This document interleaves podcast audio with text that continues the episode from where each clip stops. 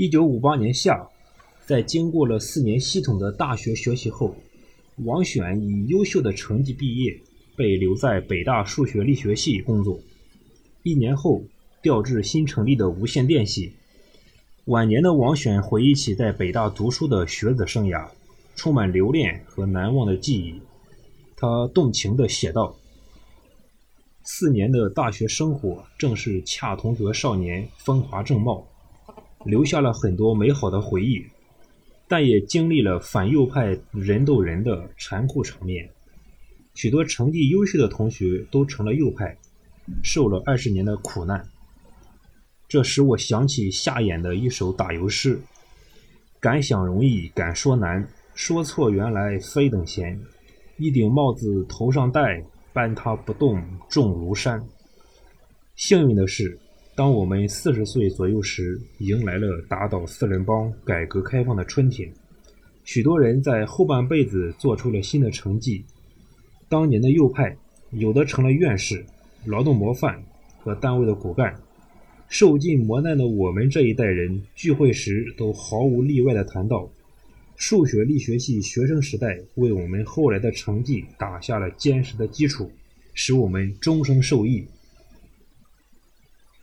的确，北大得天独厚的条件为王选提供了良好的学习环境，而善于思考和富有创造性，使王选在大学期间形成了一套独特的学习方法。他曾对此做过较为系统的总结，归纳为以下几点：第一，踏实，一丝不苟。我觉得对高中、大学的基础课程不应该老问这些课程有什么用，而应认真学习，把基础打牢。比如说学数学，主要的教科书每句话都要弄得很清楚，尤其是每个定理的推导，每个原理的阐述。每个细节、每个基本概念都要弄得一清二楚，一丝一毫都不能马虎。要严格、严格再严格，培养一种严格的推理和归纳能力。假如这方面不严格锻炼能力的话，今后从事科学研究就会遇到问题。无论是搞计算机、搞数学，还是搞其他任何科学领域，最最忌讳的就是不踏实、好高骛远、似懂非懂。这是学习的大敌。第二，要比较鉴别的学习。一门课程假如有几种不同的体系，就要需要比较鉴别，把它们的优缺点加以比较，最好能够把不同的体系打通。你可以看参考书，但要少而精。看参考书的目的在于鉴别对比。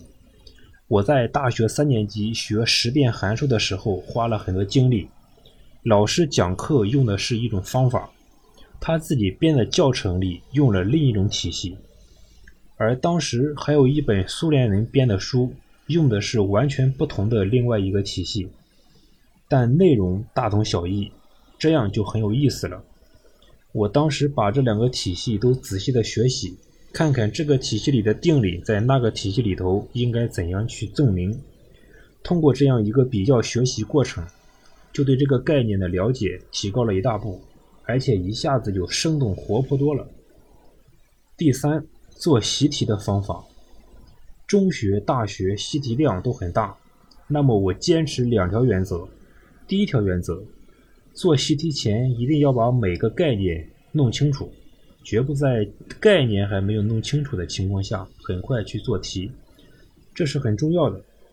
因为做题本身就是为了理解概念，同时掌握技巧。第二条原则，做习题不能搞题海战术，当然也不能强调少而精。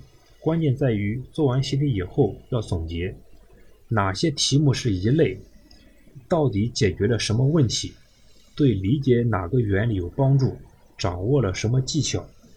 特别是你做题的方法跟别人不一样的时候。或者老师最后得出来的做法跟你不一样的时候，你要总结，你为什么方法做的比他笨，或者为什么做的不对，这样在做下一个题目的时候，就可以把前面所掌握的技巧和方法推广应用过来。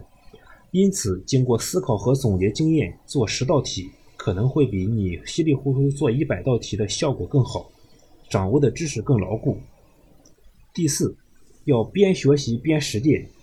我很赞成在大学期间动动手，无论是搞物理的，或是搞数学的，尤其是搞计算机的，在假期中玩玩计算机，编编程序，做点实验。实践不能盲目，一定要在正确原理指导下进行。实践过程中要不断的总结，对原理上有什么新的想法或体会，动手对全面理解。掌握知识和提高自身能力很有帮助，这无论对中学、大学还是做研究工作都是重要的。第五，要跨领域的学习，尤其是在大学高年级和大学毕业以后，尽可能在年轻的时候能够跨两个领域学习和研究，因为两个领域的结合点往往是空白点。我记得美国数学家、哲学家、控制论创始人维纳。曾经说过一句话，在已经建立起来的科学领域之间的空白区上，最容易取得丰硕成果。这句话我体会很深。我选择计算数学专业，就是数学和计算机两方面的结合。六十年代初，我从事软件和硬件相结合的研究，研究软件如何对硬件产生影响，以及七十年代中期，从事激光照排系统研究。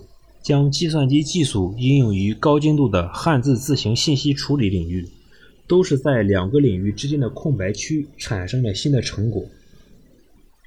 一九五八年，王选的学生时代画上了圆满的句号，他开始沿着科研之路蜿蜒前行。等待他的有鲜花，也有荆棘；有凄风盛景，也有万丈深渊。王选义无反顾地跋山涉水。迎着无数接踵而至的挑战，